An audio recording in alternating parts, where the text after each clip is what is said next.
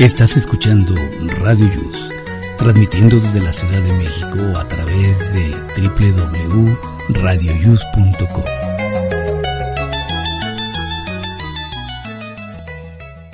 El siguiente programa contiene escenas de conocimiento explícito, con diálogos cargados de curiosidad, que pueden afectar la sensibilidad de personas no acostumbradas a hacerse preguntas sobre el mundo que las rodea. Tamales Marín presenta.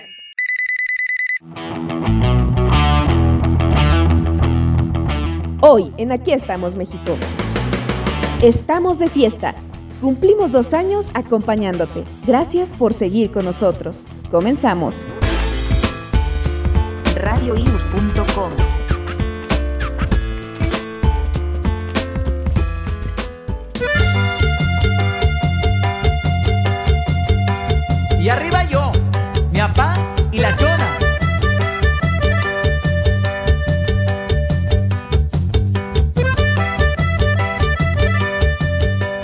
Muy buenos días amigos, ¿cómo están? Les saluda su amigo Jesús Zelaya. Estamos en otro programa más de Aquí estamos México. Hoy es sábado 16 de julio del año 2022. Estamos en la semana número 28, en el día 197 de este año y falta por transcurrir para celebrar el año nuevo 168 días. Hoy es el día de Nuestra Señora del Carmen, así es que si tienen una suegra, una hermana, una tía, la mamá, la abuelita que se llame Carmen, pues a felicitarla. Hoy se celebra el Día Mundial de la Serpiente. igual si tienen alguna cuñada o alguna... a felicitarla. Y mañana, mañana, mañana será el Día Mundial del Emoji y el Día Internacional del Tatuaje. Bienvenidos amigos a Aquí estamos México. Adelante Miguel. Gracias Jesús, muy buenos días. Bienvenidos al programa número 117 de Aquí estamos México, que lo hacemos con mucho gusto para todos ustedes, ya sea que nos escuchen en casa, en el carro, en la escuela, en su camita, en donde sea. La ventaja de la tecnología es que hoy en día nos pueden escuchar. Y si no nos escuchan en vivo, nos pueden buscar en cualquier podcast. Le ponen Aquí estamos México y pueden escuchar todos los programas que hemos hecho. Bueno, saludo a mis compañeras que están muy despiertas tan temprano, me da mucho gusto. Rosy, muy buenos días. Hola, queridos amigos, radionautas, compañeros, muy feliz hoy. Este, esperemos que el programa les guste, escúchenlo atentamente. De verdad, les prometemos que van a aprender mucho, mucho, mucho. Y ya después ustedes podrán platicarlo con alguna amistad y van a quedar muy bien. Claro que sí, por supuesto se van a divertir, como lo hacemos nosotros. Eh, durante una hora y media aproximadamente y les agradecemos que estén aquí y también a Fabi, saludamos a Fabi, muy buenos días Fabi. Hola, ¿qué tal? Buenos días. Buenos días, gente hermosa que nos acompaña el día de hoy. Esperemos que pasen un rato, un rato, perdón, agradable y sea de su agrado. Gracias, Fabi, bienvenida. Jimmy, muy buenos días. Hola, hola, buenos días a todos. Pues estamos listos para salir. Eh, hicimos una pequeña parada técnica aquí en una gasolinería sobre insurgentes, ya para salir hacia Indios Verdes, porque estamos en una rodadita con Ángeles México hacia la zona de Hidalgo, balneario Amajac, eh, y vamos a visitar ahí la zona de Mineral del Chico. Todavía están a tiempo si alguien se quiere agregar a nuestra rodada. Vamos a andar aquí en la México Pachuca, vamos a estar reportando. Y pues más adelante les traigo información, me voy a detener para, para pasarles el reporte, conectarme con ustedes y pues estamos pendientes. Saludos a los que ya están conectados, Jesús, Miguel, Rosy, Fabi. Buenos días a todos y a nuestro público pues que nos escuchen en este programa de Aquí estamos México. Ok, gracias Jimmy. Pues aquí estaremos pendientes a tu reporte y tú que andas en moto, pues vas a recorrer la ciudad y nos va a decir, nos vas a decir que nos tiene para hoy esta magnífica ciudad de México. Hoy tenemos un programa muy atractivo, pongan mucha atención porque vamos a hablar sobre las cosas que no debemos calentar en el horno de microondas. Ya ven que luego somos bien flojos y todo andamos poniendo. Pues hay cosas que nos van a sorprender que no se deben poner en el microondas. ¿Ustedes usan microondas, chicas, en su casa? Yo nada más para calentar agüita para un cafecito y eso cuando me da flojera. Muy bien. No, yo sí para todo, casi para Oye, hay gente que pone la ropa a secar en el microondas, también loco. ¿Cómo crees? Sí, les, les juro. No sé si sí funciona, pero yo sí he visto a gente meter ahí sus chones y playeras y calcetines. Los calcetines se secan muy bien ahí, ¿eh? Ah, pero no se Pero- derrite el resorte. Ajá, era lo que iba a preguntar. Se hacen Pues no. de mi abuelita. ¿No? Yo, yo tengo una bolsita que es de un gel especial que que lo metes al microondas, no sé, dos minutitos, se calienta y eso nos sirve a, a nosotras las mujeres para los cólicos este, menstruales o para algún dolor muscular. Y Ah, esa claro. misma bolsita se mete en el congelador, se congela y sirve para otras cosas. Esa sí la, la meto, esa sí me sí Claro, ocupo están hechas microondas para eso. Ajá. Para eso. Muy bien. Pues hablaremos más adelante de lo que no se debe por ningún motivo, porque es Se van a sorprender. Sí, hombre, está muy interesante. Hablaremos también del color de la orina. Eso que de repente Ajá. hacemos verde, azul, morado y rosa. Nos dirá, nos dirán justamente qué significa y también hay que poner mucha atención porque puede ser una señal de alerta de que algo no está bien en nuestro cuerpo.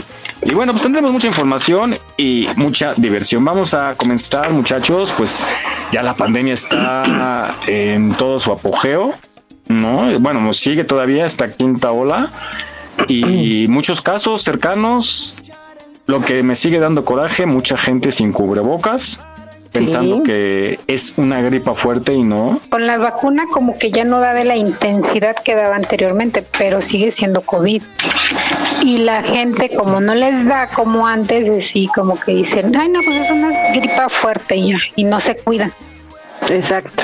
Yo digo que eso, más otros factores que, bueno, de- de- es una cepa, ¿no? Es una variante. Hay ya más conocimiento de la enfermedad.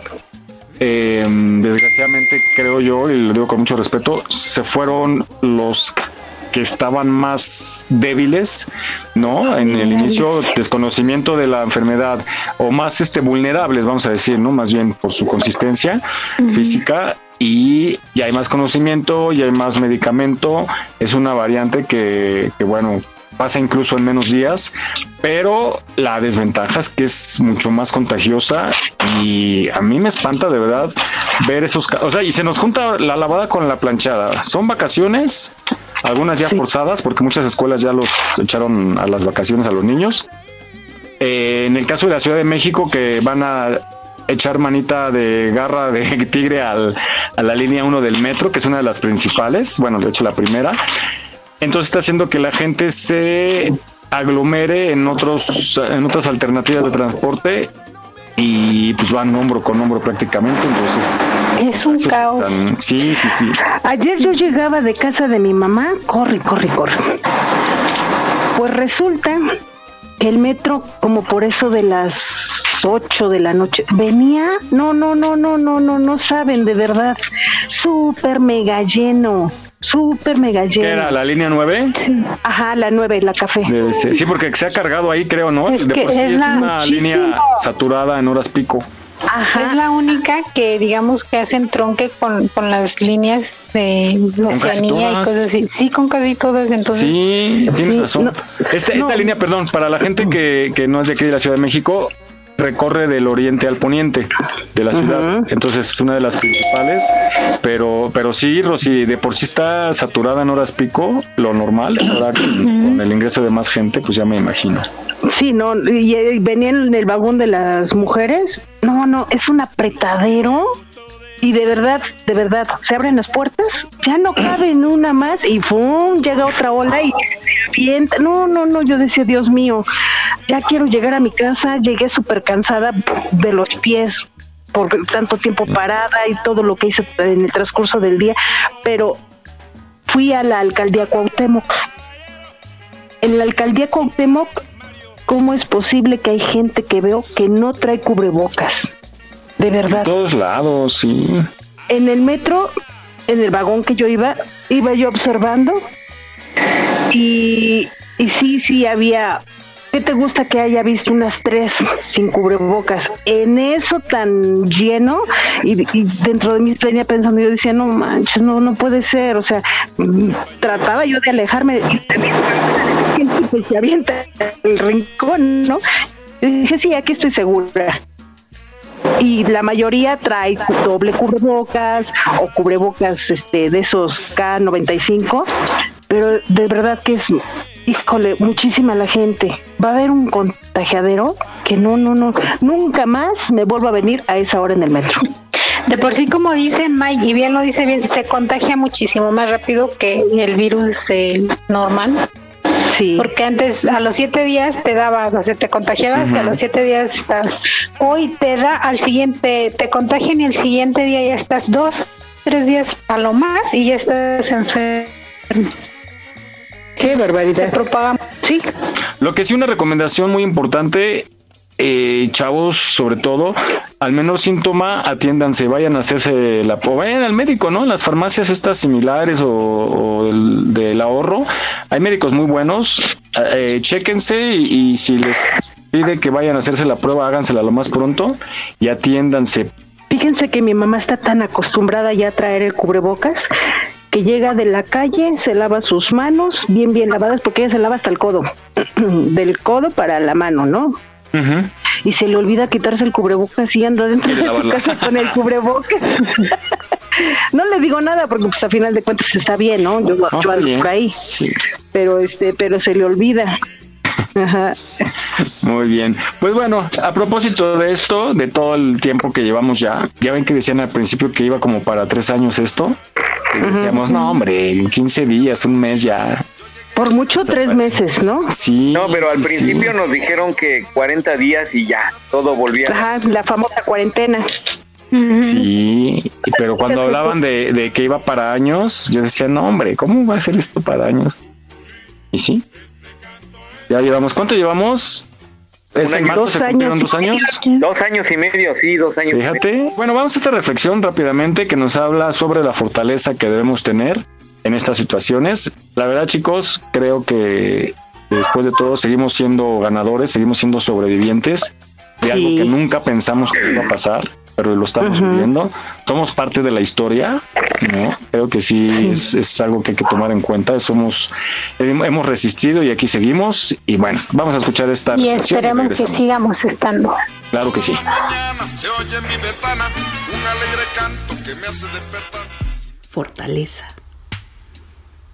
En esta cuarentena, ¿te has preguntado qué tanto hemos aprendido a ser fuertes? Hay quienes hablan que literal es una prueba de resistencia, en donde no necesariamente se aplica la fuerza física, sino la interior, la que nos lleva a la autodisciplina. El lograr mantenernos en nuestro hogar, en nuestro interior, sorteando los miles de pensamientos que se cruzan en nuestra cabeza, son, sin duda alguna, un ejercicio constante de fortaleza. No siempre tenemos que ser fuertes para ser fuertes. A veces nuestra fortaleza se expresa siendo vulnerables. A veces necesitamos deshacernos en pedazos para rehacernos y seguir sobre el camino. Todos tenemos días en que no podemos empujar más duro, en que no podemos contener las dudas en nosotros mismos, en que no podemos dejar de concentrarnos en el miedo, en que no podemos ser fuertes. Hay días en que no podemos concentrarnos en ser responsables. Ocasionalmente no queremos quitarnos la pijama. A veces lloramos delante de los demás. Exponemos nuestro cansancio, nuestra irritabilidad o nuestra ira. No tienen nada de malo esos días. No tienen nada de malo. Parte de cuidarse de nosotros mismos es darnos permiso de deshacernos cuando lo necesitemos. No tenemos por qué ser torres perpetuas de fortaleza. Somos fuertes, lo hemos probado. Seguiremos siendo fuertes aunque tengamos el valor de permitirnos sentirnos temerosos, débiles y vulnerables cuando necesitemos experimentar esos sentimientos. Recordemos que está bien permitirnos ser humanos, sin sentirnos culpables o a castigarnos a nosotros mismos cuando necesitemos deshacernos. No olvides seguirnos en nuestra página en Facebook. Aquí estamos, México. Trabajamos con mucho gusto para llevarte el mejor entretenimiento. Gracias por tu preferencia. Aquí estamos, México. Continuamos.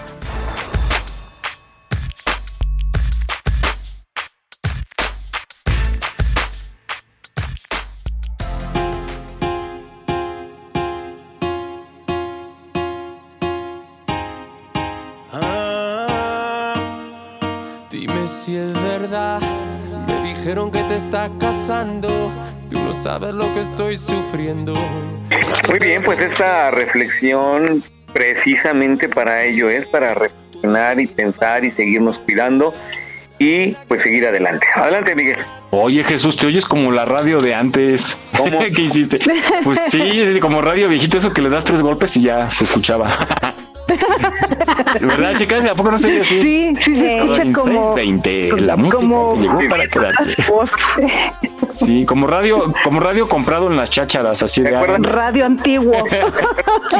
¿En serio? Sergio Guarnero San Miguel, ¿se acuerdan? ¿Cómo no? Eh, policía. Saludos a su amigo Sergio Guarnero San Miguel. Atrapan a delincuente. Yo no sé quién es ese. Vamos a, vamos a meter un a producción, producción. vamos a pedirle que nos saque un fragmento de Sergio. Eh, Incluso al final decía, ¿no? Lo, lo, lo acompañó su amigo Sergio Guarnero San Miguel. Sergio Guarnero San Miguel. Bueno, ya que Te estamos. comento, eh, Fabi. Ahorita lo que vas a escuchar de la radio de Ah, la ya. era lo que nosotros escuchábamos cuando estábamos chiquitos. Así Ah, era radio, lo que nosotros escuchábamos. Ah, Sí, perfecto. precisamente para la gente que, que, pues es de nuestra rodada, de, nue- de nuestra generación, les va a traer mucha nostalgia, como dice Rosy, es lo que escuchábamos, y pues los que están fuera de México, pues con más razón les va a llegar. Vamos a Sí. recordar un poquito de la radio de antes, lo que escuchábamos cuando éramos pequeños. Adelante. Radio Mundo. Pepito, mi corazón.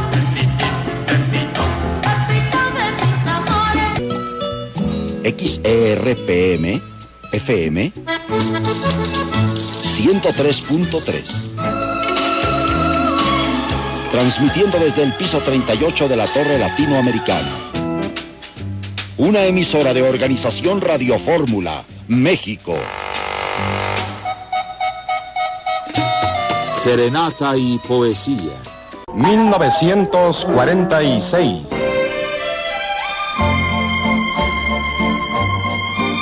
La música que llegó para quedarse.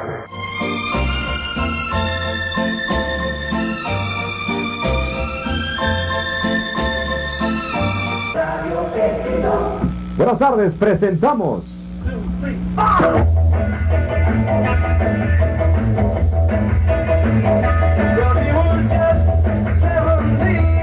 La segunda superemisión de Beatlemanía.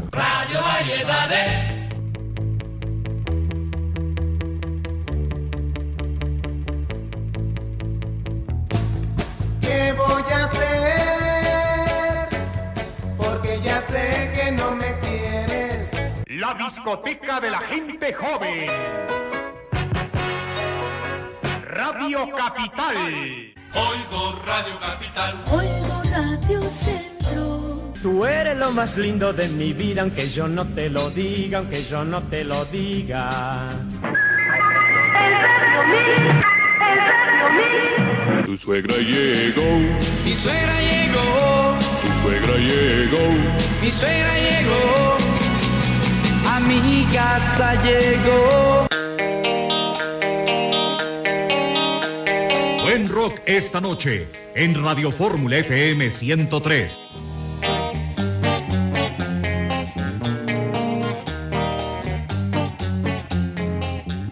Vuelve a mí, dulce bien, que bien sabes que te espero. No olvides seguirnos en nuestra página en Facebook. Aquí estamos, México. Trabajamos con mucho gusto para llevarte el mejor entretenimiento. Gracias por tu preferencia. Aquí estamos, México.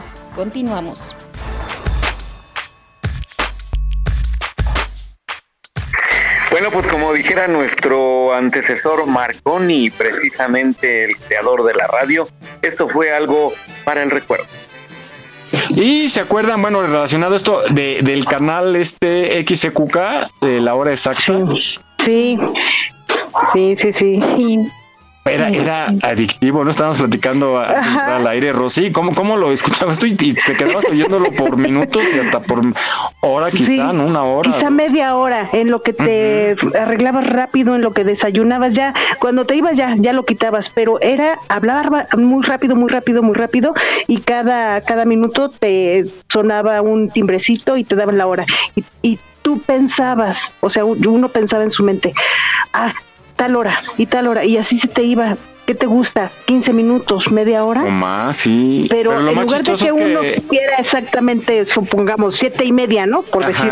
Que nada más supieras la ya para saber Ajá, qué hora era. Siete y media. Y dices, bueno, pues voy a ponerle a- o a apagarlo o poner una cancioncita o lo que sea. No, seguías Seguía, escuchando, sí. escuchando. Era adictivo esa cosa.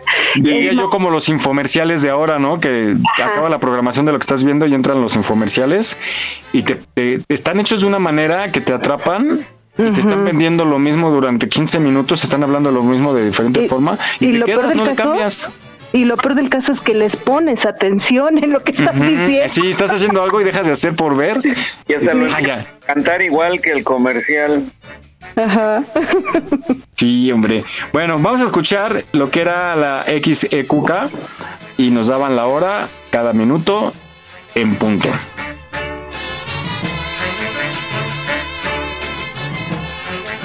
Nuevo concepto del tiempo. 7 de la mañana, 24 minutos. 7.24.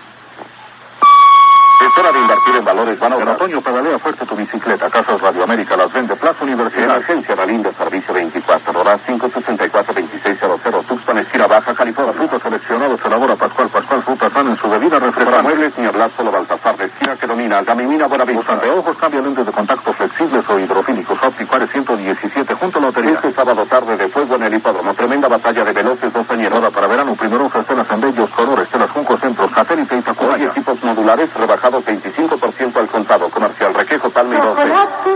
Chocolate Turín, más de 50 años de estar presentes en el exigente paladar mexicano. mecánico Marcos Carrasco garantiza riguroso control de calidad en rectificación de motores. Banco Mexicano Somex tenemos un servicio serio para que usted sonría. Por su regio sabor y deliciosa suavidad, la cerveza es Corona. XQK proporciona la hora de observatorio misma de Jaste. Jaste, un nuevo concepto del tiempo. 7 de la mañana, 25 minutos. 7.25.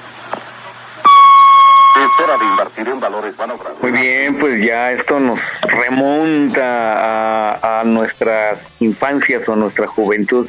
Y qué bonito es recordar. Adelante, Miguel. Oye, pero yo tengo entendido que eran dos locutores. Vamos a investigar bien la, la- la historia de esta estación, porque incluso también llegó a su fin en cierto año. Y me imagino que era grabado, ¿no, Jesús? Al- algún tiempo yo escuché que era en vivo, pero no creo. ¿Sería en vivo? Eh, era grabado, bueno, cuando inició, según mi papá, mi papá me llegó a contar, este recuerdo, que él, él al parecer eh, hizo unas pruebas para esa estación y era en vivo cuando empezó esa estación, pero ya después grabara, en ese, en aquel entonces se grababa en cinta y entonces se corría la cinta exactamente a una hora y eran bloques como de seis horas, tres horas. Y entonces tenían que ir este, cambiando cinta, pero por lo menos tres horas se desentendían de, de estar en vivo y ponían la grabación. Pero bueno, ya no, ya no está mi padre para que me dijera cómo era, pero a lo mejor alguien más que, que, que conozcamos nos puede decir cómo era eh, ese sistema de aquella estación. ¿Cómo nació? Nos dice producción que sí encontraron algo de Sergio Guarneros San Miguel. Vamos a escuchar un fragmento para aquellos que lo escuchamos en aquel entonces. Lo recordemos y los que no, como Fabi, de la generación que conozcan. más reciente, conozcan cómo eran los locutores de antes. Adelante, producción. Desde el centro de la noticia, Noticentro y su equipo de profesionales informan.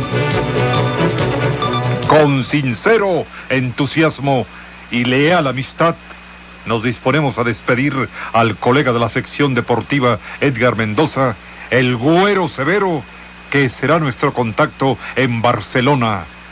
Gente joven, llena de ilusiones, sedienta de glorias periodísticas. Aquí lo dejamos en un tú a tú de lucha olímpica. Más bien caminata de 20 kilómetros. Oiga, qué cadereo con Daniel el Travieso.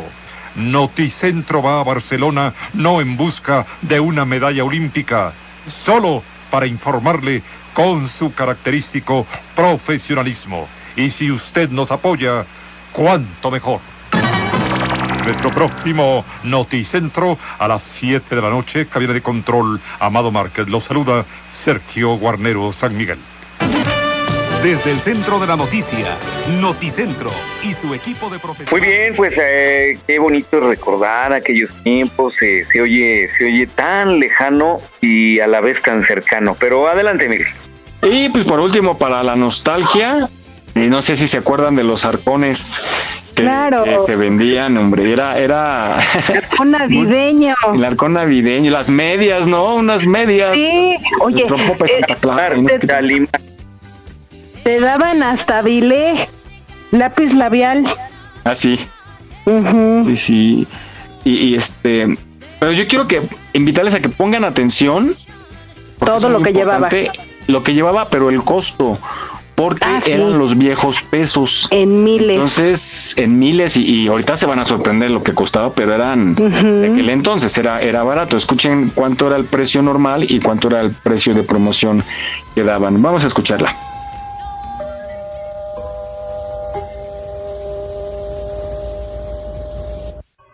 Próximamente la venta el Arcón Navidad W contiene un litro de rompope Santa Clara, un par de guantes, un paquete de fibras de Vite, un cinturón Tudor, dos paquetes de caldo Malú, tres encendedores, cinco rasuradores, cuatro marcadores y dos lapiceros de Vic, una botella de sidra asturiana, una caja de 24 mazapanes, una bolsa de chiclosos y 40 paletas de cerezo, harina, pasta para sopa y cereales de amaranto Teutri, dos botellas de miel maple Casablanca y 20 sobres de chocotón, una botella de litro de brandy veterano, dos lápices labiales, un esmalte y una sombra de Mizuki, un paquete de cremena natural, 12 sobres de cremena de sabores y seis bolsas de gelatina Andy, una modernísima falda de Torino. Y como regalo principal, la nueva olla Plus 2000 de 6 litros de Presto, todo vale comprobado 300 mil, cómprelo por solo 140 mil. O con un finísimo juego de cocina gourmet, todo por solo 95 mil en XEW, Ayuntamiento 52, dotación limitada.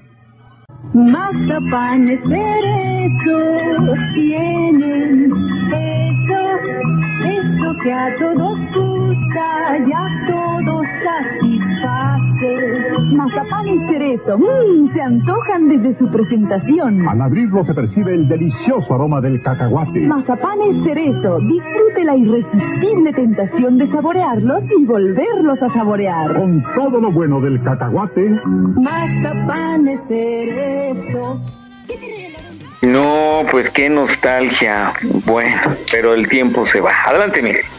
Imagínense, de 300 mil a 140 mil era lo que costaba el arcón navideño. Entonces, cuando hubo ese cambio de eliminación de los tres ceros, sí, era una confusión porque ahorita escuchas 300 mil un arcón, pues te vas de espaldas, ¿no? O sea, es un carro de lujo. Pero eso, eso era Fabi, así, así gastábamos, yo ganaba en miles, Jesús me imagino que igual, no sé, Rosy. Pues a pero- todos éramos. Sí, pues sí, también tocó. Éramos millonarios. Y luego ibas al súper y, de- y decías eh, un peso punto cincuenta nuevos, este, ¿cómo, cómo era? ¿Cómo? Ah, sí, ver, decía nuevo pesos. Se Ajá, nuevo, costos, tenías ¿no? que decir la palabra nuevo peso, nuevos pesos para irte acostumbrando y ya quitarles miles. Sí, que decías, ¿cuánto cuesta esto, no? Decían 1500, ¿qué este? ¿Viejos pesos o nuevos pesos? Ajá. Y ya te acostumbras, ya después se eliminó y ya fue la, la moneda normal en pesos. Pero sí, se usaba el viejos pesos y nuevos pesos. Exacto. Qué difícil esa época. Te confunde mucho. No, a- aparte la economía, puta, se vino abajo muchísimo. Pues fue por eso, o sea, por eso se le. En, en- en un país cuando hay crisis, una de las medidas para eh, que, se, que se sienta menos, pero en realidad pues está jodido eso, es darle los, eliminar los tres pesos, pero te sientes como cuando vas a Estados Unidos que gastas en dólar y no sientes realmente cuánto estás gastando, ¿no? Se te hace barato porque te dicen cinco dólares y en realidad pues es una lana, ¿no? O sea, ¿qué sería ahorita? 100 pesos. Dólares? Son 100 pesos, sí, está 20, ¿no? Promedio. Un poquitito más, como 102. 21, 22. Entonces, usted dice, eh, son 5 dólares, se te hace tan barato, pero en realidad estás gastando 100 pesos, ¿no? Un poquito más. O sea, un refresco, por ejemplo, una soda, te cuesta, a donde yo fui, te costaba 80 pesos promedio, una lata de Coca-Cola. Mm, eso es lo 5 dólares y, eso pagabas con dólar y se te hacía barato, ¿no? Pues, Exacto, eso es lo mismo que yo estaba platicando precisamente con nuestro querido radionauta Rubén Salgado. Él vive en Estados Unidos y siempre nos escucha. Y era lo que yo estaba platicando. O sea, piensa la gente que por vivir en Estados Unidos tienen dinero. Pero pues es que también nosotros, las personas que viven en Estados Unidos ganan en dólares, pero también gastan en dólares. Claro. Por eso mucha gente eh, ya grande que se jubila y se viene a vivir a México. Por ejemplo, en Yucatán hay mucha gente que, que, hace eso, ¿no? Extranjeros. Y para ellos les sale barato. O sea, cuando vienen, se les hace muy barato porque justamente ganan en dólares, pero gastan en pesos. Entonces a ellos se les hace barato venir a gastarlo aquí porque justamente les conviene, pero cuando estás allá, pues dices ganas bien, pero así gastas, ¿no? Exacto. Les rinde más acá en México. Y qué bueno, regresan a sus tierras. Pues sí, cuando regresan, ¿no? Pero al menos mandan y, se hace mucho con ese dinerito. La familia por acá hace mucho. Un saludo a todos nuestros paisanos que andan trabajando duro en Estados Unidos. Les mandamos un fuerte abrazo. Bueno, pues vamos a, a un poquito de cultura. Jesús, tú tienes información acerca de una modelo muy especial. Pues sí, ya ven que estuvimos en programas anteriores trayéndoles acerca de las modelos que habían sido inspiración para el Ángel de la Independencia, para la Diana Cazadora, para los libros de texto de, que se daban gratuitamente.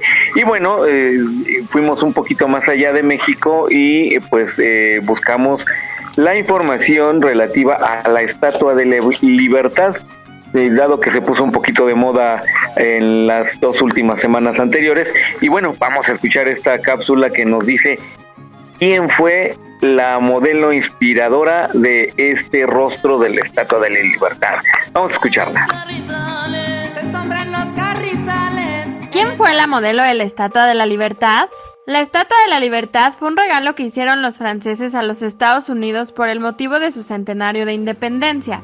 Pesa 240 mil kilos y tiene una altura de 46 metros desde sus pies hasta la punta de la antorcha. A su vez, el pedestal donde fue colocada tiene 45 metros más.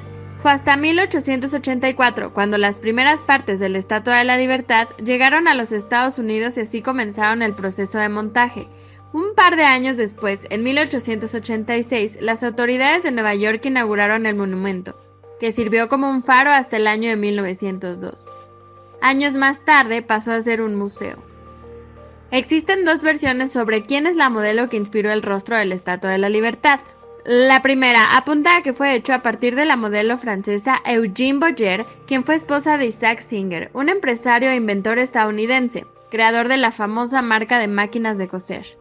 Hay otra versión, la cual apunta a que la madre del escultor Bartholdi, llamada Charlotte, sirvió de inspiración para el inexpresivo rostro de la estatua, esta hipótesis nunca ha sido desmentida debido a que el mismo artista plástico nunca reveló el nombre de la mujer en la que se inspiró.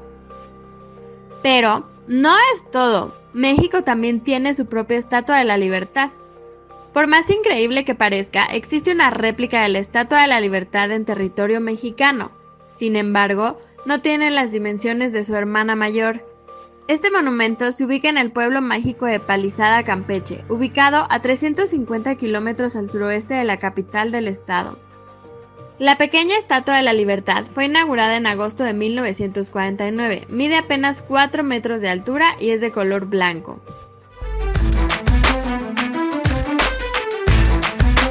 No olvides seguirnos en nuestra página en Facebook. Aquí estamos, México. En caso de sismo, no utilices el elevador. Si ya no te es posible salir, comienza el repliegue. Estar preparados puede ser la diferencia. Continuamos.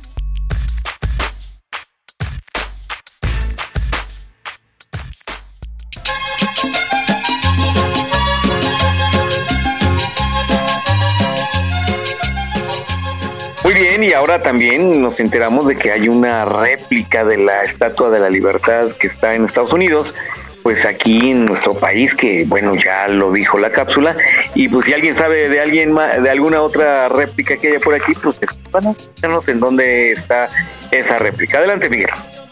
Muy bien, qué interesante. Siempre es bueno. A mí, a mí siempre eh, me ha gustado ir y tomarme una foto ahí cerca de esta estatua, pero pues no se me ha hecho.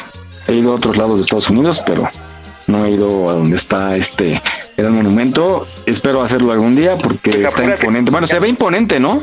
¿O me voy cerca a la réplica? La van a quitar. ¿Mande? ¿Por qué la van a quitar? Pues porque nada, es un chiste, ¿no? Eh, ya ves que alguien, ah, ya saben quién dijo que mejor la deberían de quitar. Ah, bueno, pues continuamos. Ahora sí, chicas, vamos a la historia del microondas. Decíamos al principio que algunas personas lo utilizaban para secar la ropa, cosa que no se debe de hacer. Pero bueno, eh, usted, decían que ustedes sí lo utilizan, pero poco, ¿verdad? Sí, yo lo utilizo muy poco. Pues sí, son inventos muy buenos que han aportado mucho a, a nuestra comodidad, a nuestro mejoramiento de vida pero hay que saberlos utilizar y sobre todo, oigan, tengan cuidado cuando se descomponen. Realmente es muy básico su funcionamiento, pero no hay que abrirlos porque sí puede recibir una descarga. El otro día a nosotros se nos descompuso uno y medio vi que era, es muy básico su funcionamiento, pero el abrirlo tiene que hacer una persona con experiencia, sí, porque te puedes llevar una descarga, atrás lleva una carga que está activa, entonces estaba viendo un tutorial y te dice cómo descargarlo y todo, pero ya no me atreví porque eso es para expertos. Entonces mejor mándelo a arreglar, no le meta mano porque puede ser peligroso. Vamos a escuchar la historia de este electrodoméstico.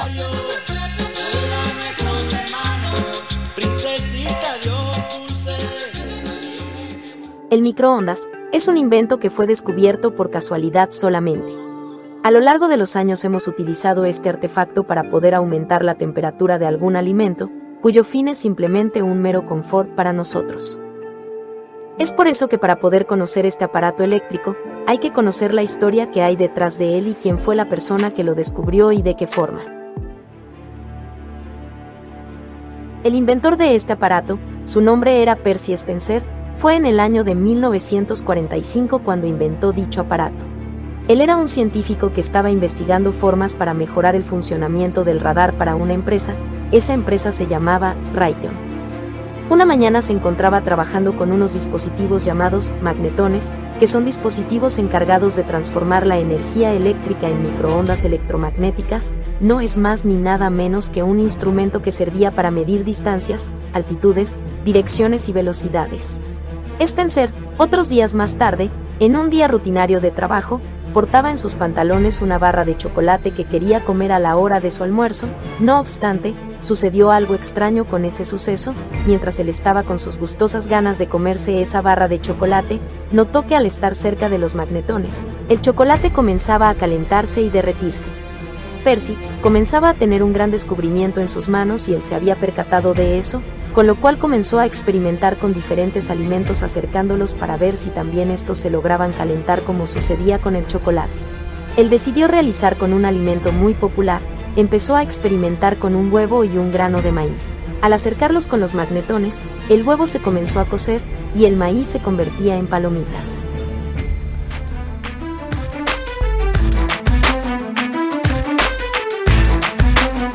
En Aquí estamos México deseamos que este 2022 sea de muchos éxitos. Estaremos a tu lado para celebrarlos. Visita nuestra página en Facebook. Aquí estamos México. Continuamos.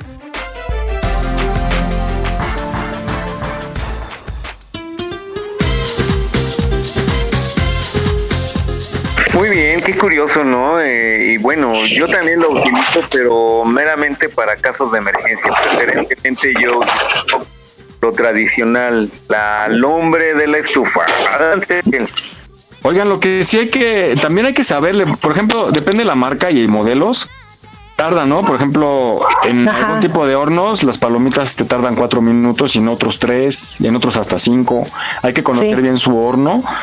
Y también no pasa, ahora sí que no pasarse de tueste, ¿no? Por ejemplo, cuando calientas un pan, ¿no? Eh, para hot dogs, por ejemplo, yo sí los caliento ahí para prepararlo, pero 10 segundos, porque si te pasas, Se te hace duro. calienta bien, bien, bien, pero al minuto ya está todo tieso. Yo soy la verdad muy a la antigüita. Prefiero mi, poner mi comal, calentar las Comal, sí, claro. Ajá, prefiero meter el pan al, al horno, este, no sé, trato de no usarlo. Aparte que saben que, la verdad, la verdad, lo uso muy poco porque cuando me cambiaron la instalación de, de la casa, me pusieron el enchufe muy arriba, entonces tengo que poner un banquito y... Uh, qué caray. Entonces, entonces la verdad me da flojera, por eso la verdad no lo uso mucho, pero siento que si lo tuviera a la altura, todo haría ahí. Pero ya sabiendo, sabiendo lo que pasa o cómo descompone muchas muchas cosas, no, muchas gracias. A la antigüita está bien. Muchos changarritos usan el horno de microondas, ¿verdad? O sea, loncherías. Sí, muchos. Y, y te lo calientan ahí. O cuando No me metes un topercito de esos que, que viene la crema y le dejas un pequeñititito, este, rebabita de el aluminio, truena. Ah, sí. Tú, Fabi, ¿lo ocupas mucho, poquito? ¿Cómo era? Pues para calentar la pizza, Agua. las palomitas, la comida, porque si lo, este, es más sencillo ponerles así en topercitos y meterlo que estar lavando los sartenes y lo que se pega el arroz y que se pega así como que, sí.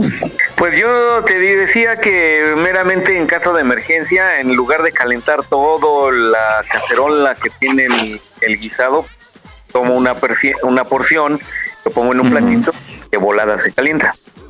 Exacto, así mismo. Pues bueno. Yo tengo cacerolitas y cosas así chiquitas tipo de juguete, que son las que utilizo para los recalentados. No, no, Pero, no- pero se ensucian. se ensucian. Se Bueno, pero pega es que- luego el arroz. o así. Es que es que el microondas está adaptado como para gente que tiene el tiempo medido y rápido. Yo estoy en mi hogar. Ah, Por ejemplo, Miguel estaba diciendo, yo en la oficina calentaba. Para ti que, que también tu vida es muy muy apresurada, igual y también te funciona. Yo estoy todo el tiempo en mi casa. Entonces, pues en qué invierto todo el día? Pues lavando trastes. Pongan mucha atención ahí en casita donde nos escuchen. ¿Qué es? Se van a sorprender. ¿Qué es lo que no se debe calentar en el microondas? Tanto por salud o porque puede ser peligroso en el lugar. Adelante.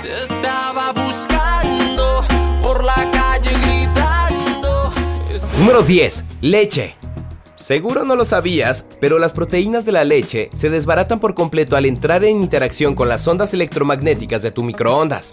Por ello, al calentarla de esta manera, lo único que quedarán serán las grasas y los azúcares que contiene. Así que ya sabes, si decides meterla al micro, olvídate del calcio y todo lo nutritivo de la leche. Número 9. Comida china. Calentar esta o cualquier comida que contenga altas cantidades de soya en el micro no es nada recomendable, pues la salsa de soya es básicamente sal líquida, y el sodio al entrar en contacto con las ondas electromagnéticas se descompone de tal manera que al ingerirlo te provocará una terrible inflamación. Número 8. Encenderlo sin nada adentro. No te hagas. Seguro siempre has querido saber qué pasaría si se pusiera a andar el horno de microondas sin nada adentro. ¡Alto! Ni siquiera lo intentes, porque podrías sufrir un terrible accidente. Recuerda que el microondas funciona a base de ondas electromagnéticas que actúan generando calor en las moléculas de cualquier elemento. Pero si no hay nada dentro que reciba estas ondas, entonces el aparato las absorberá y este podría estallar. No te arriesgues a experimentar esto en casa. Mejor evita introducir estos alimentos y objetos en el microondas, pues recuerda que tu salud está de por medio. Número 7. Bandejas de poliestireno. Si te sobró comida en un restaurante y pusieron tu comida en una bandeja de estas, será mejor que la calientes en un plato aparte para disfrutarla después, ya que este plástico no es apto para ser introducido en el microondas. Aunque parezca inofensivo, al entrar en contacto con el calor, comenzará a liberar químicos terriblemente tóxicos para nuestro organismo. No arriesgues tu salud ni la de tu familia. Número 6. Platos con detalles metálicos. Todos sabemos que no debemos colocar papel aluminio dentro de nuestro horno, debido a que las ondas electromagnéticas se reflejan en el metal y pueden provocar una explosión. Pues por este mismo motivo, debes evitar introducir al microondas cualquier tipo de utensilio que esté forrado o contenga metal, ya que no solo podría dañar tu aparato, sino también provocar un accidente. Número 5. Huevo con cáscara. No, no es posible preparar un huevo duro en el microondas. Aunque eso digan en internet. Si lo haces, lo único que conseguirás es que este alimento explote, ya que la humedad de la clara y la yema generarán vapor durante el proceso de cocción y como por la cáscara el vapor no tiene por dónde salir, terminará estallando a la menor provocación. Adiós desayuno. Número 4. Arroz. Esto no lo decimos nosotros, sino la ciencia. Ya que de acuerdo a la Agencia de Estándares Alimenticios de Estados Unidos, el arroz a temperatura ambiente puede contaminarse con una bacteria conocida como Bacillus cereus. Para eliminarla, se debe calentar a altas temperaturas de manera uniforme. Por ello es mejor hacerlo al fuego. Las consecuencias de no calentarlo correctamente van desde el vómito hasta una terrible intoxicación. Número 3. Pollo crudo. Nunca recurras al microondas como opción rápida para cocinar el pollo, ya que esta ave está contaminada con salmonela, la cual podrías padecer si este no queda perfectamente cocido. Aunque el microondas es útil para el recalentado, si el pollo está totalmente crudo, es mejor prepararlo en la estufa para evitar que las bacterias que provocan dicha enfermedad sobrevivan. Número 2. Carne.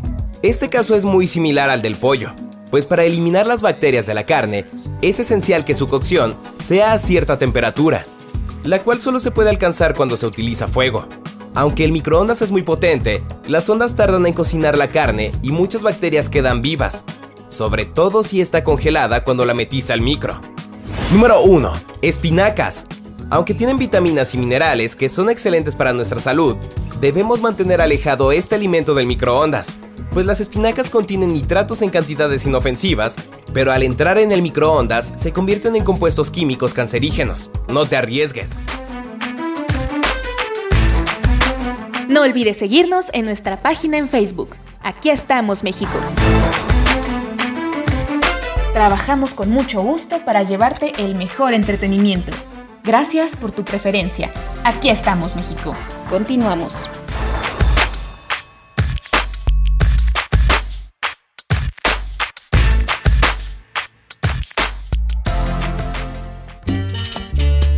Te digo adiós y acaso te quiero todavía.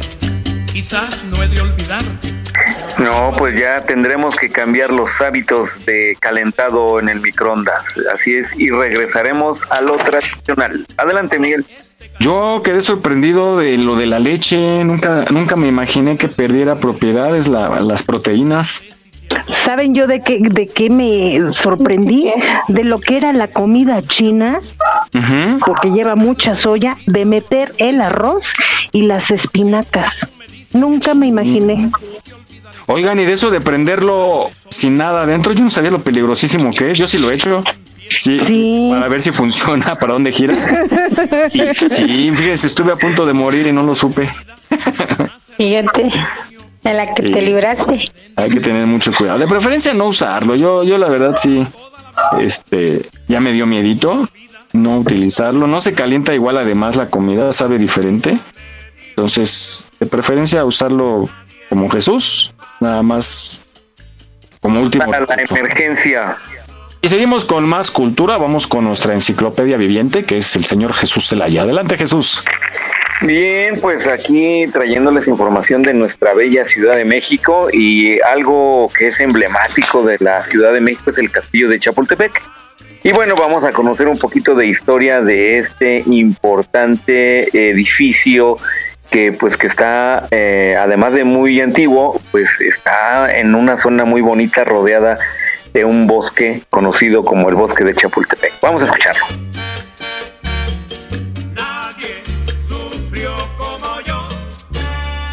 El castillo de Chapultepec, actual Museo Natural de Historia, está construido sobre un cerro.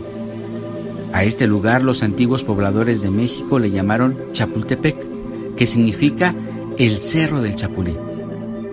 Una de las mejores vistas de todo el Valle de México, sin duda alguna.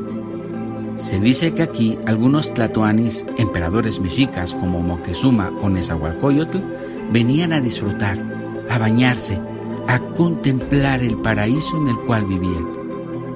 Su construcción se llevó a cabo en el periodo virreinal entre los años de 1785 y 1787, diseñado como casa de descanso por órdenes del virrey Bernardo de Galvez. Con el tiempo, sus usos han sido diversos. Durante la Guerra de Independencia el edificio estuvo abandonado hasta 1833, cuando se decretó sede del Colegio Militar, escenario de batallas durante la invasión estadounidense. Adquirió su fisonomía actual a partir de 1864, al convertirse en la residencia imperial de Maximiliano y Carlota. Incluso llegó a ser hasta residencia presidencial. A partir de un decreto emitido el 22 de diciembre de 1938 por parte del presidente Lázaro Cárdenas, se constituyó como museo y está dedicado a guardar colecciones y objetos de personajes de la historia de México, así como pinturas murales de Juan O'Gorman, como son el retablo de la independencia, el feudalismo porfirista y sufragio efectivo no reelección. También cuenta con obras de Clemente Orozco como la denominada La Reforma y la Caída del Imperio y otras de David Alfaro Siqueiros como Del Porfirismo a la Revolución, entre otras. Fue inaugurado como Museo Nacional de Historia el 27 de septiembre de 1944. En resumen, este recinto ofrece una visión de la historia de México desde la conquista y formación de Nueva España hasta los albores del siglo XX.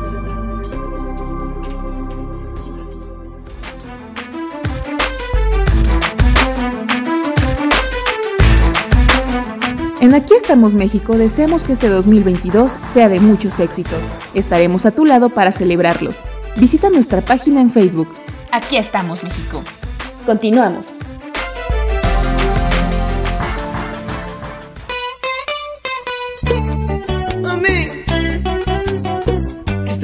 otra vez. Bien, ahora que se den una vueltecita y visiten, tómense unas fotos aquí en el, en el castillo de Chapultepec. Hay una parte que se ve hacia el frente, como tipo mirador, el paseo de la reforma, y se ve muy, muy bonito con el Ángel de la Independencia y los edificios majestuosos al lado. Así es que dense una vuelta por el castillo de Chapultepec. Adelante, Miguel. Sí, es un escenario muy padre, sobre todo cuando, cuando hace viento, que no hay contaminación y que está limpio el cielo, se ve padrísimo. Así que es un momento adecuado para tomarse la foto. ¿Todavía existirá la Casa de los Espejos? Yo creo que sí. La cerraron en un en una en una temporada, pero no sé si ya la habrán abierto pero sí era padre, había como, no había tantos espejos, había como unos ocho más o menos, pero sí era curioso irse a ver reflejado uno ahí. Ya das unas divertidas, ¿no? Sí, para salir. Vamos sí, vamos a investigar si sigue abierto y para recomendarlo, porque es, un buen momento. Eh, esas visitas, esos paseos, es bueno hacerlo en familia, porque pues toda el área de Chapultepec es inmensa, el bosque, entonces hay muchas cosas que hacer, hay, hay mucha vendimia también, ya está un poquito más controlada y más supervisada, entonces pues vaya con la familia un domingo a dar la vuelta. El zoológico, no sé, Jesús, si está abierto. No, tampoco, pero les tocaron seguramente las tortas que venden a la entrada de, donde nada más le abren una cuarta parte, le ponen ahí su rebanada de jamón, su lechuga. En las orillas, ¿no? Y después todo lo demás ya no trae nada. Sí, la abre la lechuga, ¿cómo no? Trae su lechuga. Sí, eh, pero no. Y su embarrada de mostaza. Sí, que se lo ponen con pistola de esas de pintar ahí, yo creo que le ponen... Oye, pero tocando el tema de las tortas, yo recuerdo en, nuestra adolescencia, nuestra infancia, decíamos, híjole, no traigo para comer, me voy a echar aunque sea una torta. ¿No? Que durante mucho tiempo, muy baratas, o sea, era la opción de los pobres, que te llenaba, te nutría incluso, o sea, eh, nutriólogos recomiendan a los chamacos echarles una buena torta de, frijol con su quesito. Pero hoy en día hay tortas de, creo, ¿cuánto costará la más barata en un puesto callejero? Pues yo 30, ¿no? 40. Estábamos hablando algunos programas sobre el precio de las tortas vi una cerca de la de la de la de la de la de la oficina de Hacienda, la de aquí por la Magdalena Michuca y vi tortas, creo que en 30 pesos, creo que eh, 25 pesos, la más barata que he visto. Sí, de jamón, ¿no? Mm, no vi porque llevo en el coche y pasé enfrente del local. ya ni de huevo. El precio, ¿no? 25 pesos, pero pues me imagino que han de estar muy, muy básicas, ¿no? Este, este tipo de tortas. O también depende de la calidad. No, yo, yo sí he visto que las más baratas. Bueno, es que las de huevo ya no son baratas. Creo que la más barata sí es la de jamón. Y la, La, la del chavo del 8, ¿no? Sí. Pues es que todo Del está bien queso de caro. puerco. Y las más caras, las que yo he visto, son las tortas del capricho ahí en Miscuac, que deben de andar sobre unos 150 pesos, 200, pero, y no son grandes, son de, digamos, pan casi de tamaño normal, de una telera de tamaño normal. ¿Cómo crees? Pero el, el ingrediente es el que las encarece, es salami este, y jamón de alemán, y eh, por eso son caras. Y una de jamón mexicano saldrá baratita. Pues las del chavo, pero no creo que... Es que yo sí creo que eh, este es el precio más bajo, Jesús, 25 pesos. Ya de ahí no creo que haya más barato. Ah, no, sí, sí hay. He visto sándwich, sándwich eh, afuera de la- unas estaciones de metro, te juro, de 10 pesos. Yo digo, ¿de qué ¿10 calidad pesos? será? Sí, ¿de qué calidad serán? Pues tan solo el puro, el, sa- el, el pan bimbo es muy caro. Bueno, el pan blanco este en, en rebanadas es muy caro.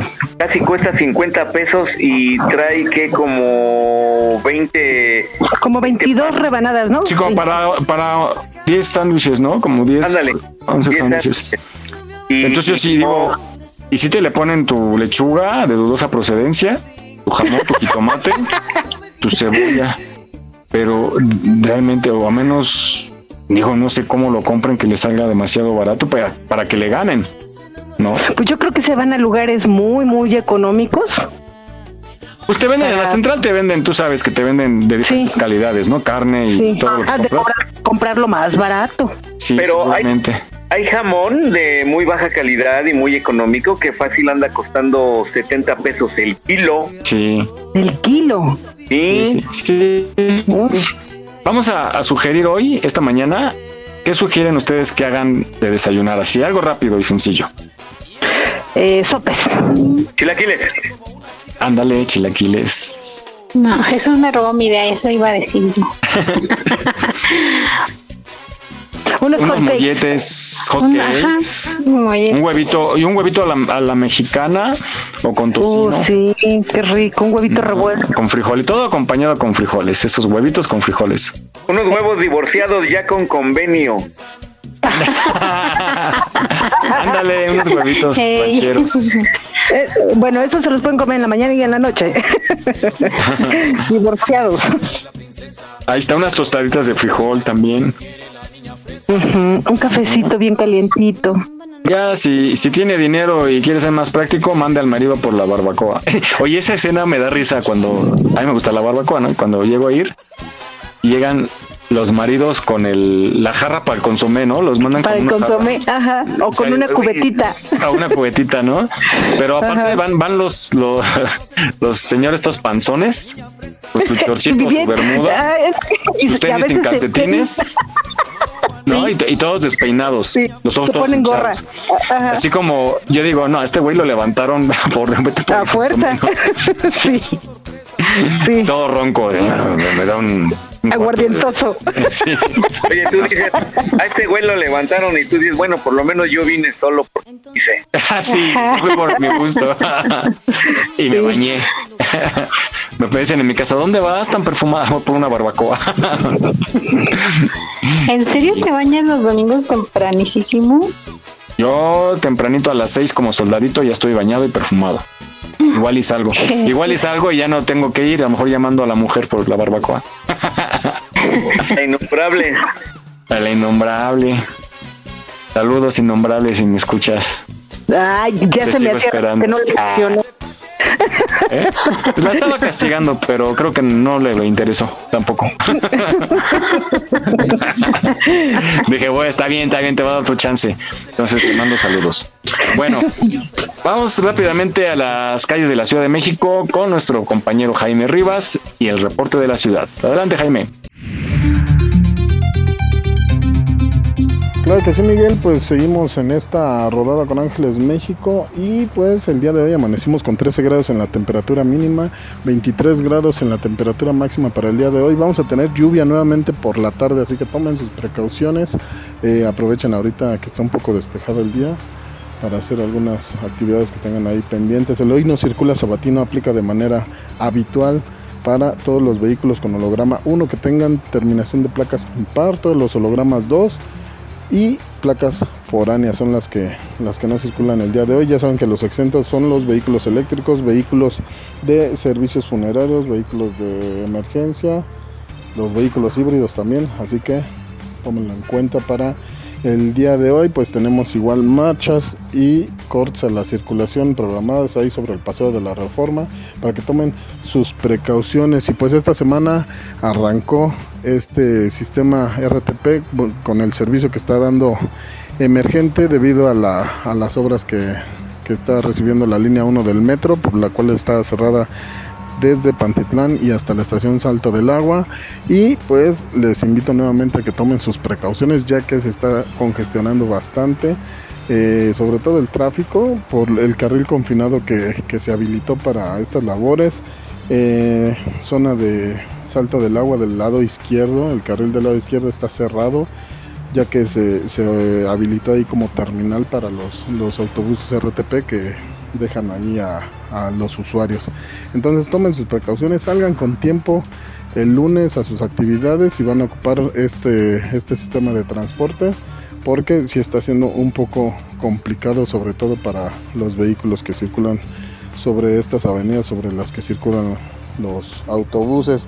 Asimismo ya viene época vacacional, tomen en cuenta que hay que checar sus vehículos, chequen sus vehículos si es que tienen planeado salir con la familia en estas vacaciones. Nosotros continuamos aquí rodando todo bien. Tenemos un buen clima hasta ahorita y seguimos pendientes. Es lo que tenemos hasta ahorita, Miguel. Continuamos. Bueno, pues ahí está esta rodada interesante que nos estás mencionando. Ojalá puedan participar. Se divierte uno mucho. Tengan mucho cuidado nada más porque está lloviendo en algunos lugares de esta ciudad y del país sobre todo. Entonces que se diviertan mucho. Gracias, mi Jimmy. Nos escuchamos al ratito.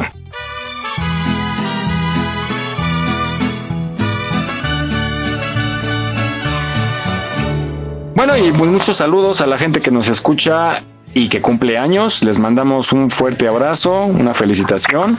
Celébrenlo en familia, nada más. No haga gran fiesta porque los contagios, ya escuchamos, están bien fuertes. ¿Tienen ustedes alguien que cumple años o saludos en especial? No, cumpleaños no. Mm, a las amigas. A un, a un ex que le manden saludos. Sí, sí, a mi querida amiga Jessica, Jessica Juan. Juan. Ay, la Jessie. La Jessie cumple el, el domingo, mañana. Ah, mañana 17. Pues muchas felicidades. Ojalá nos invite un pastelito. Rommel cumple el día 20. Muchas felicidades para Rommel. Es un niño. hijo. Sí. Ok. Ah, pues andan de, de, de, cumpleaños los dos. ¿En qué padre? Andan de cumpleaños, sí. Muy bien, pues muchas felicidades. Vamos a dejarle tantito las mañanitas.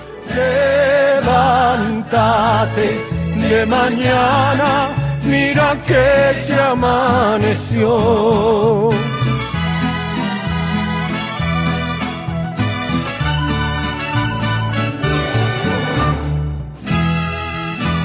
Pues ahí está, que la pasen maravillosamente y que nos guarden tantito pastel.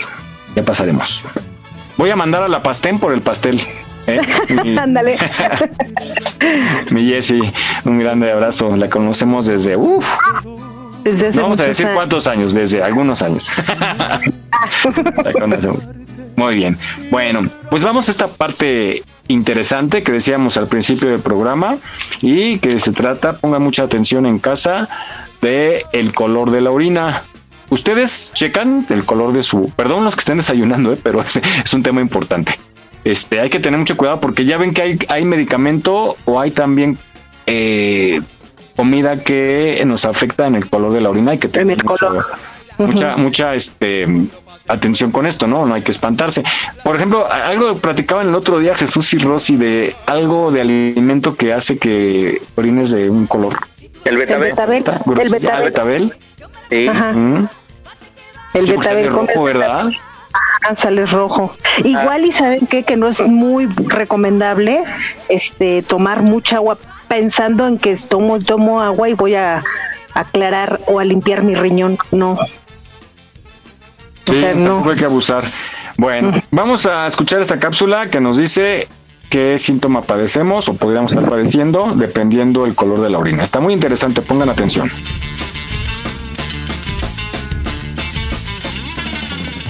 Seguramente no lo sabías, pero el color de tu orina puede ser un fiel reflejo de tu estado de salud. Hay que estar atentos al color de la orina, ya que muchísimas enfermedades silenciosas y asintomáticas pueden llegar a ser descubiertas a través del color de vuestra orina. Vamos al primero. Para empezar, una orina de color rojo, ¿qué significaría? Tener una orina de color rojo es muy común cuando tenemos ciertas patologías en el organismo. Una orina roja quiere decir que nuestra orina contiene gran cantidad de sangre. Cuando la orina contiene gran cantidad de sangre se dice que tenemos hematuria. Este color rojo o sangre en la orina nos está indicando que nuestro sistema urinario no está bien. En la mayoría de los casos tener sangre en la orina indica que tenemos una infección urinaria pero también puede ser indicativo de que tenemos una patología mucho más grave. Tener sangre en la orina puede indicarnos de que tenemos un cálculo renal en los riñones y está dañando la pared de estos riñones, provocando un sangrado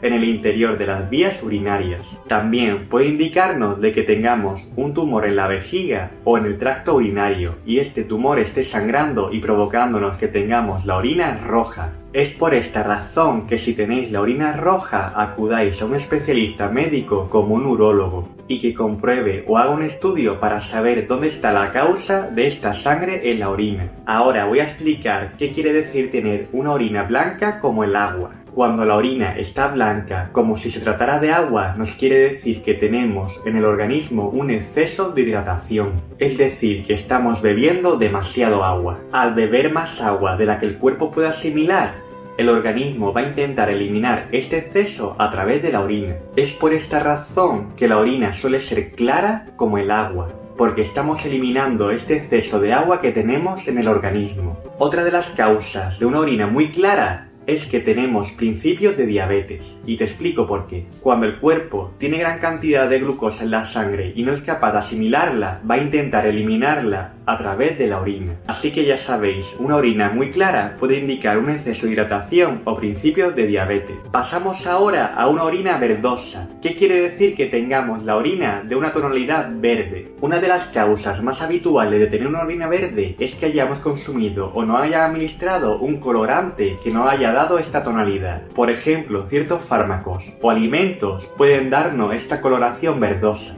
Otra de las causas que puede hacer que nuestra orina sea verde es tener una infección bacteriana. La mayoría de las infecciones urinarias normalmente cursan con una orina sin color, pero existe un tipo de bacteria que no va a producir que la orina sea de color verde. Estas bacterias son llamadas pseudomonas. Cuando tenemos una infección en las vías urinarias de pseudomonas, va a hacer que nuestra orina tenga un color verdoso. ¿Cómo podemos diferenciar una infección por pseudomonas con un colorante que hayamos consumido? Te lo voy a explicar. Cuando tenemos orina verde a causa de infección por pseudomonas, también cursa acompañado de fiebre y de dolor al orinar. Es esta la razón por la que puede ser diferenciada de cualquier colorante que hayamos consumido. Y pasamos ahora a un tipo de orina que es muy frecuente también y que todo el mundo se pregunta por qué se produce, y es la orina espumosa. Tener un exceso continuo de espuma en la orina puede indicar que nuestro organismo no está funcionando correctamente. ¿Qué significa tener una orina con muchísima espuma? Te lo voy a explicar. En la mayoría de los casos, una orina espumosa nos indica que tenemos un exceso de proteínas en la orina. Este exceso de proteínas en la orina es también llamado proteinuria, y seguramente os estoy preguntando ahora mismo por qué se produce este exceso de proteínas en la orina. Cuando tenemos una enfermedad renal como puede ser la insuficiencia renal, los riñones no filtran bien las sustancias que tenemos en la sangre. Es decir, los riñones no filtran correctamente la sangre y van a dejar escapar sustancias o moléculas más grandes, y estas moléculas van a ser las proteínas. Al no filtrar bien y expulsar o eliminar estas proteínas necesarias para muchísimas funciones, vamos a tener graves consecuencias en nuestro organismo. Es por ello que una orina espumosa va a indicar que tenemos un déficit de proteínas, ya que los riñones están eliminándolas por completo. Y estos han sido los distintos tipos de orina que podemos encontrarnos y que pueden indicar una patología en el organismo. Estamos de aniversario. Gracias a ti por ser parte de este programa. Aquí estamos, México. Continuamos.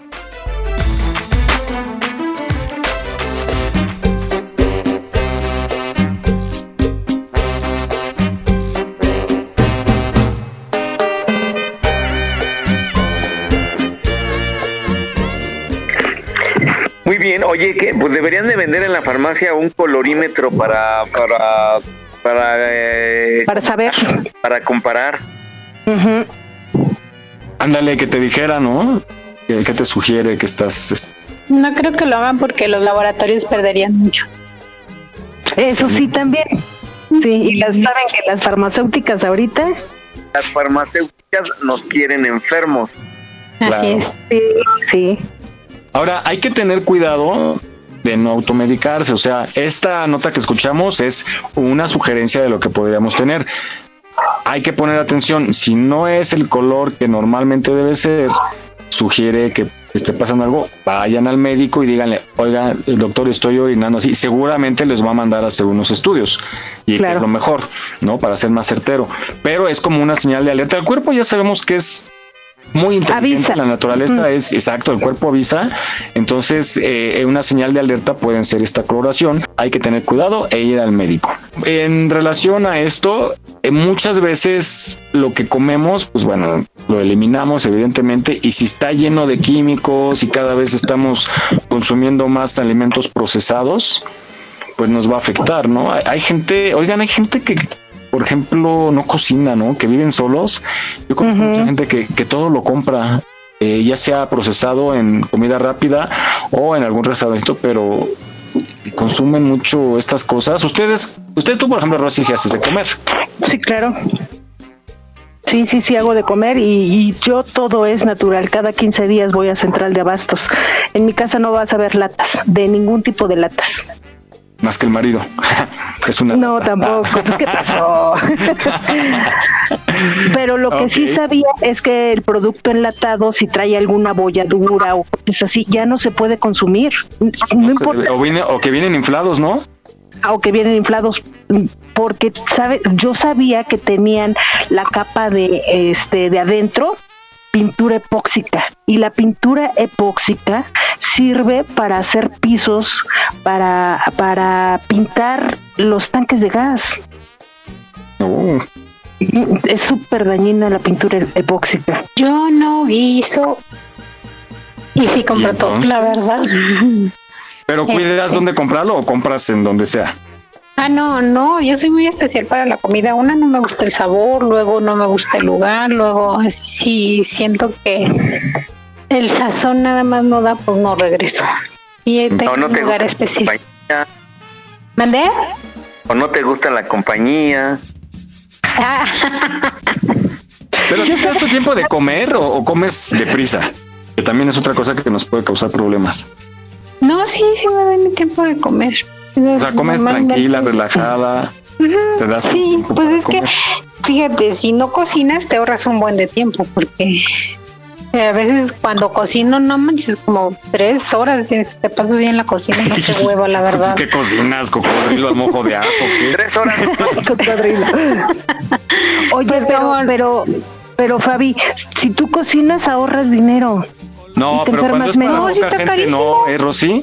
No, ajá, cuando Fíjate, es para yo, yo creo, no. sí, yo creo que cocinar conviene cuando es para tres personas y sí conviene mucho porque hasta te queda para la cena y el recalentado. Pero cuando eres solo, eh, o sea, No. imagínate, hacer para ti y, y pues nada más para hoy, ¿no? Pero sales gastando yo creo que mucho y, y a- y a fin de cuentas gastas el mismo gas que, que cocinas para tres. Es que saben qué- es lo que pasa en mi caso.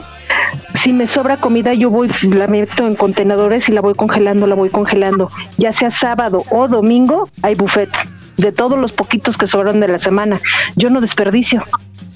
Sí, pero si estuviera sola, vas a comer tres, Pues tres haría veces lo mismo. a la semana lo mismo, por eso, pero vas a comer más. tres veces a la semana lo mismo. Haría poquito y si me sobra, pues igual hago el mismo método. Pues un día Luego comes frijoles normales, otro día en frijoladas y así.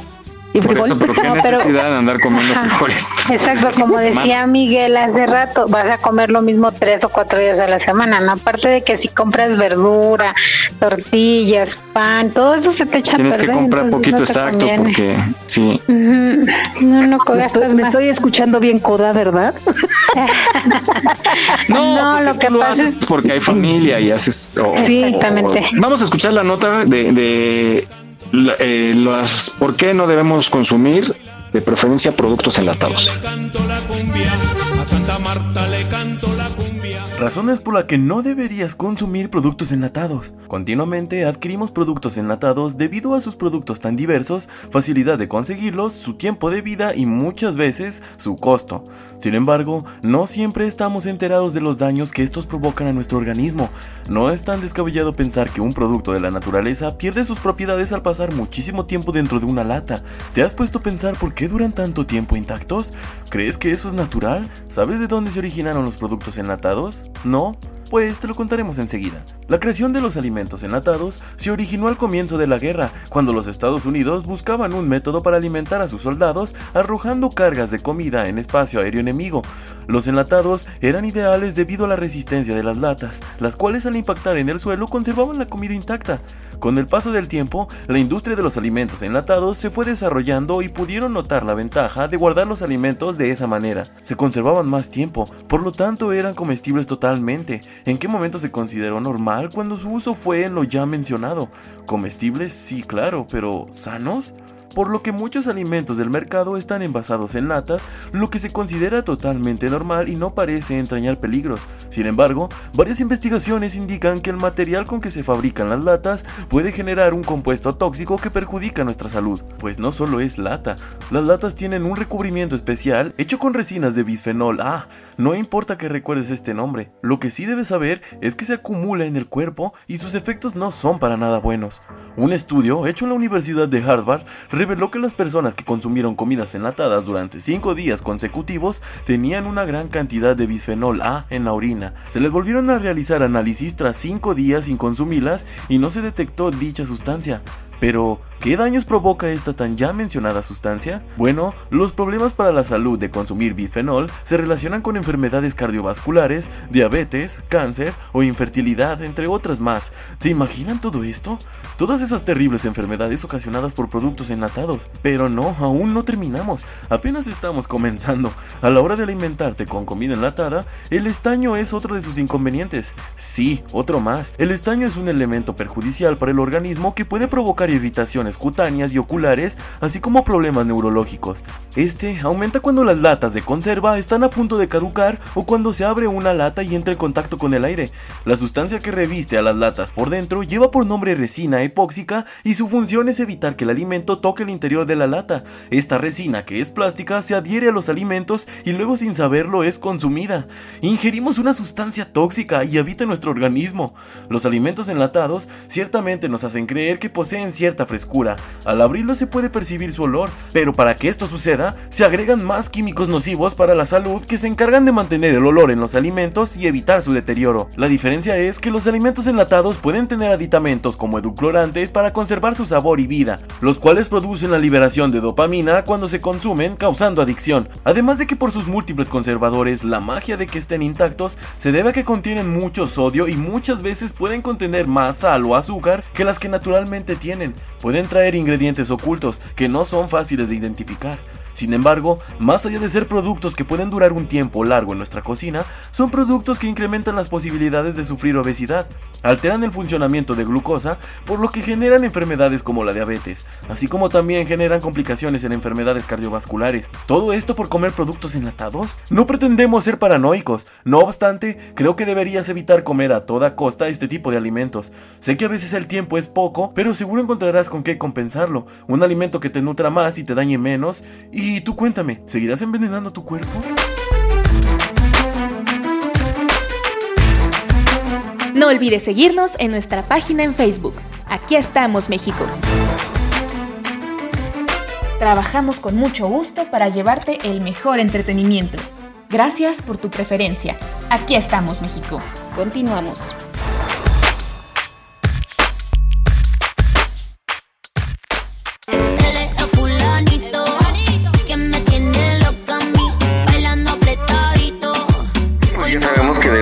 Evitar sobremanera estos productos y solo esporádicamente y por alguna emergencia, pues eh, aceptable. Adelante, Miguel. Yo recuerdo en el 85 en el temblor nos mandaron a apoyar, a ayudar a, eh, de parte de los scouts a los damnificados a un colegio ahí en la mm, en- ay, donde está el metro centro médico, ¿cómo se llama la unidad? Benito Juárez, creo, ¿cómo se llama? Ajá, sí. Sí, sí. bueno, hay un albergue por ahí. Y entonces nos llegó alimento que donó Alemania. Pollos enlatados. la- por- no, por parte de la Cruz Roja y nos llegó mucho producto enlatado, pero venía una lata de como un picadillo, era carne molida. Estoy hablando del 85, ¿eh? Y la fecha de caducidad, no les miento, era del 2020. Wow. Y yo me quedé así pensando en eso. ¿Cómo le hacen para que se conserve tanto tiempo un? Imagínate, Bueno, imagínate cuánto mucho, es químico. Sí, Y es demasiado cuánto porque- conservador. o no sé si el alto vacío haga que se conserve, pero sabía muy rica, eso sí, sabía muy rica esa carne, pero me- a mí me sorprendió la fecha de caducidad. Oye, y dices, y apenas me la comí en el 20 justamente. Ándale, en la pandemia. Antes de que Es caduque. que decía, abra- abras en caso de pandemia. Pero sí me sorprendió. Vamos contigo, Jesús, a la última cápsula de cultura. Vamos a escuchar esta cápsula muy interesante del famoso batallón de San Patricio que fueron de gran utilidad para el ejército mexicano y bueno, para que quede más claro vamos a escuchar esta cápsula. La historia del batallón de San Patricio es la historia de los irlandeses que combatieron a favor de México en la guerra contra la invasión de Estados Unidos en 1846. ¿Qué hacían ahí esos irlandeses? Resulta que desde el 1500 Irlanda estaba ocupada por los ingleses, que se apoderaron de las tierras, convirtieron a los irlandeses en parceleros a los que le imponían lo que tenían que cultivar, y así fue que les impusieron la papa para exportarla a Inglaterra, donde alimentaba al ejército de obreros de la Revolución Industrial. En 1845 le cayó un hongo a la papa, una peste, la roya, que destruyó los cultivos y trajo cuatro años de hambre, la famosa hambruna irlandesa, que mató a dos millones e hizo emigrar a otros dos. Irlanda nunca se recuperó de ese golpe. Entonces tenía 8 millones de habitantes y hoy, siglo y medio después, solo tiene 5. Los irlandeses que llegaban a los Estados Unidos en masa no conseguían trabajo y muchos fueron reclutados apenas desembarcaban como soldados o más bien como mercenarios para el ejército de los Estados Unidos. Esos reclutas eran enviados al sur, donde se preparaba la guerra de anexión para quitarle a México gran parte de su territorio. Pero en ese tiempo los irlandeses, católicos, eran mal vistos por los norteamericanos, protestantes, y siendo México un país católico, eran tratados como sospechosos en la guerra. Por eso centenares de ellos desertaron antes y durante la guerra. Esos desertores irlandeses se incorporaron al ejército mexicano y formaron el batallón de San Patricio en honor al patrono de Irlanda. Su bandera tenía el arpa irlandesa con la frase Irlanda por siempre. Su jefe era el joven teniente John O'Reilly de Clifden en el condado de Galway. A esos irlandeses se le unieron algunos alemanes, franceses y polacos. Los San Patricios, como lo llamaban los mexicanos, combatieron con valor en la batalla de Monterrey en septiembre del 46, en la batalla de la Angostura, donde arrebataron dos cañones a los yanquis, y en el convento de Churubusco en agosto del 47. Al final, México perdió la guerra y la mitad de su territorio, y los San Patricios, que eran capturados por el ejército americano, recibieron castigos muy duros por desertores y porque habían causado muchas bajas al invasor. Los que formaban parte del ejército de Estados Unidos antes de la declaración de guerra, el teniente O'Reilly entre ellos, fueron azotados y marcados con hierro candente en las mejillas con la letra D de desertores y sentenciados a trabajos forzados. Aquellos que habían desertado durante la guerra fueron ahorcados en masa como traidores, viendo de frente el sitio de la batalla de Chapultepec. Eso fue el 13 de septiembre del 47. John O'Reilly murió dos años después, en el 50, y fue enterrado en Veracruz. Los que lo sobrevivieron siguieron diferentes caminos. Algunos pudieron reclamar las tierras prometidas por el gobierno mexicano. La memoria de los San Patricios, como la de los 300 espartanos de las Termópilas, es honrada en México e Irlanda. En ambos países hay monumentos, calles con su nombre, placas conmemorativas y ediciones postales, porque al igual que los espartanos de Leónidas, los irlandeses de O'Reilly pudieron decir, viajero, ve a nuestra tierra y dile que aquí yacen 300 de sus hijos por cumplir con el deber.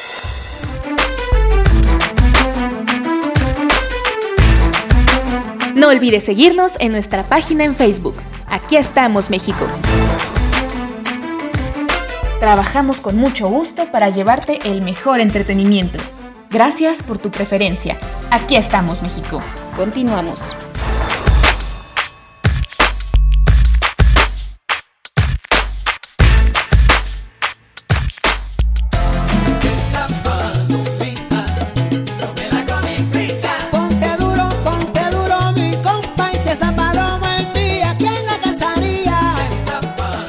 Ahora ya sabemos la razón de ser del batallón de San Patricio y por qué se les festeja o se les rinde honores a este batallón que ayudó a la independencia de México. Muy bien, adelante Miguel. Gracias, muchas gracias por esa información. Ya saben que aquí hay diversión, cultura y entretenimiento al por mayor. Pues chicos, ya llegamos al fin de este programa. El, ya, pues ya nos colgamos del mecate. No, es- estuvo muy bueno este programa. Muy. Todos, como Me todos. parece que han pasado Claro. cinco minutos. Sí, la verdad Sí, se nos ¿verdad? hizo muy cortito. Quiero también mandarle saludos a nuestra voz oficial, Belsa Escalante, a la señora Belsa, que ya se casó. Ya es señora, sí. Y a todas nuestras compañeras que no se han podido conectar por cuestiones de pues, labores de, de trabajo. Vane ya estará por acá la próxima semana con su test malévolo. Y pues las demás chicas también en cuanto puedan conectarse, pues así lo harán. Gracias. Vamos a despedirnos, mi Rosy. Claro que sí, esperemos que les haya gustado este programa, pasen un bonito sábado, recuerden este comentarle eh, eh, a sus familiares, amistades o lo que sea, lo que han aprendido aquí, van a ver que, que van a quedar muy bien, síganse cuidando por lo del COVID, el Omicron es muy contagioso, no bajen la guardia. Gracias compañeros, bonito sábado, Gracias a ti, Rosy. Nos escuchamos la próxima semana. Fabi. claro que sí. Fue un gusto volver a estar con ustedes. Nos despedimos. Aprovechen el fin de semana para descansar, estar con su familia, abrácenla, bésenla, porque no saben cuándo será el último día que estén con ustedes.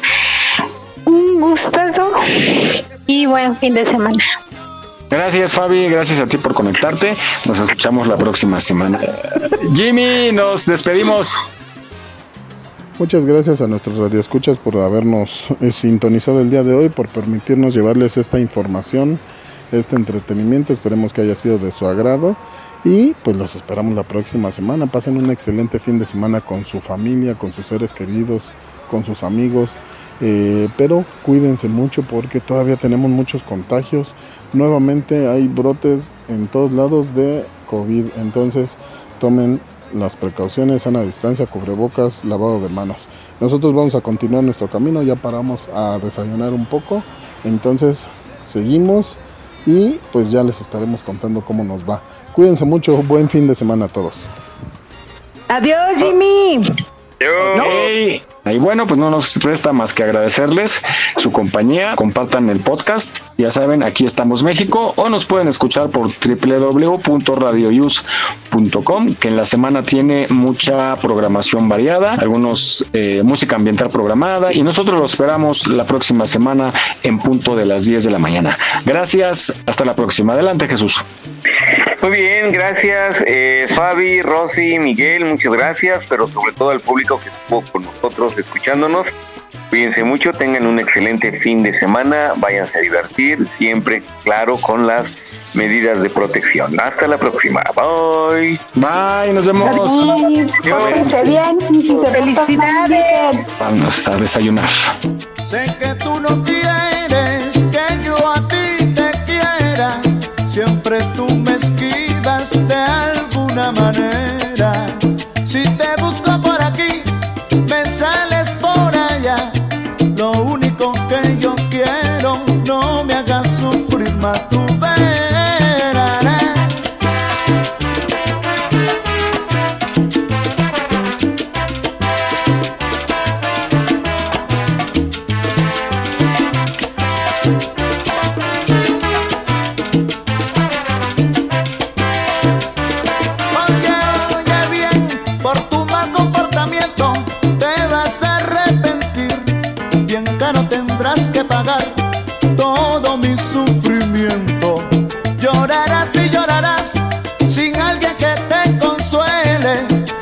darás de cuenta que si te engañan duele.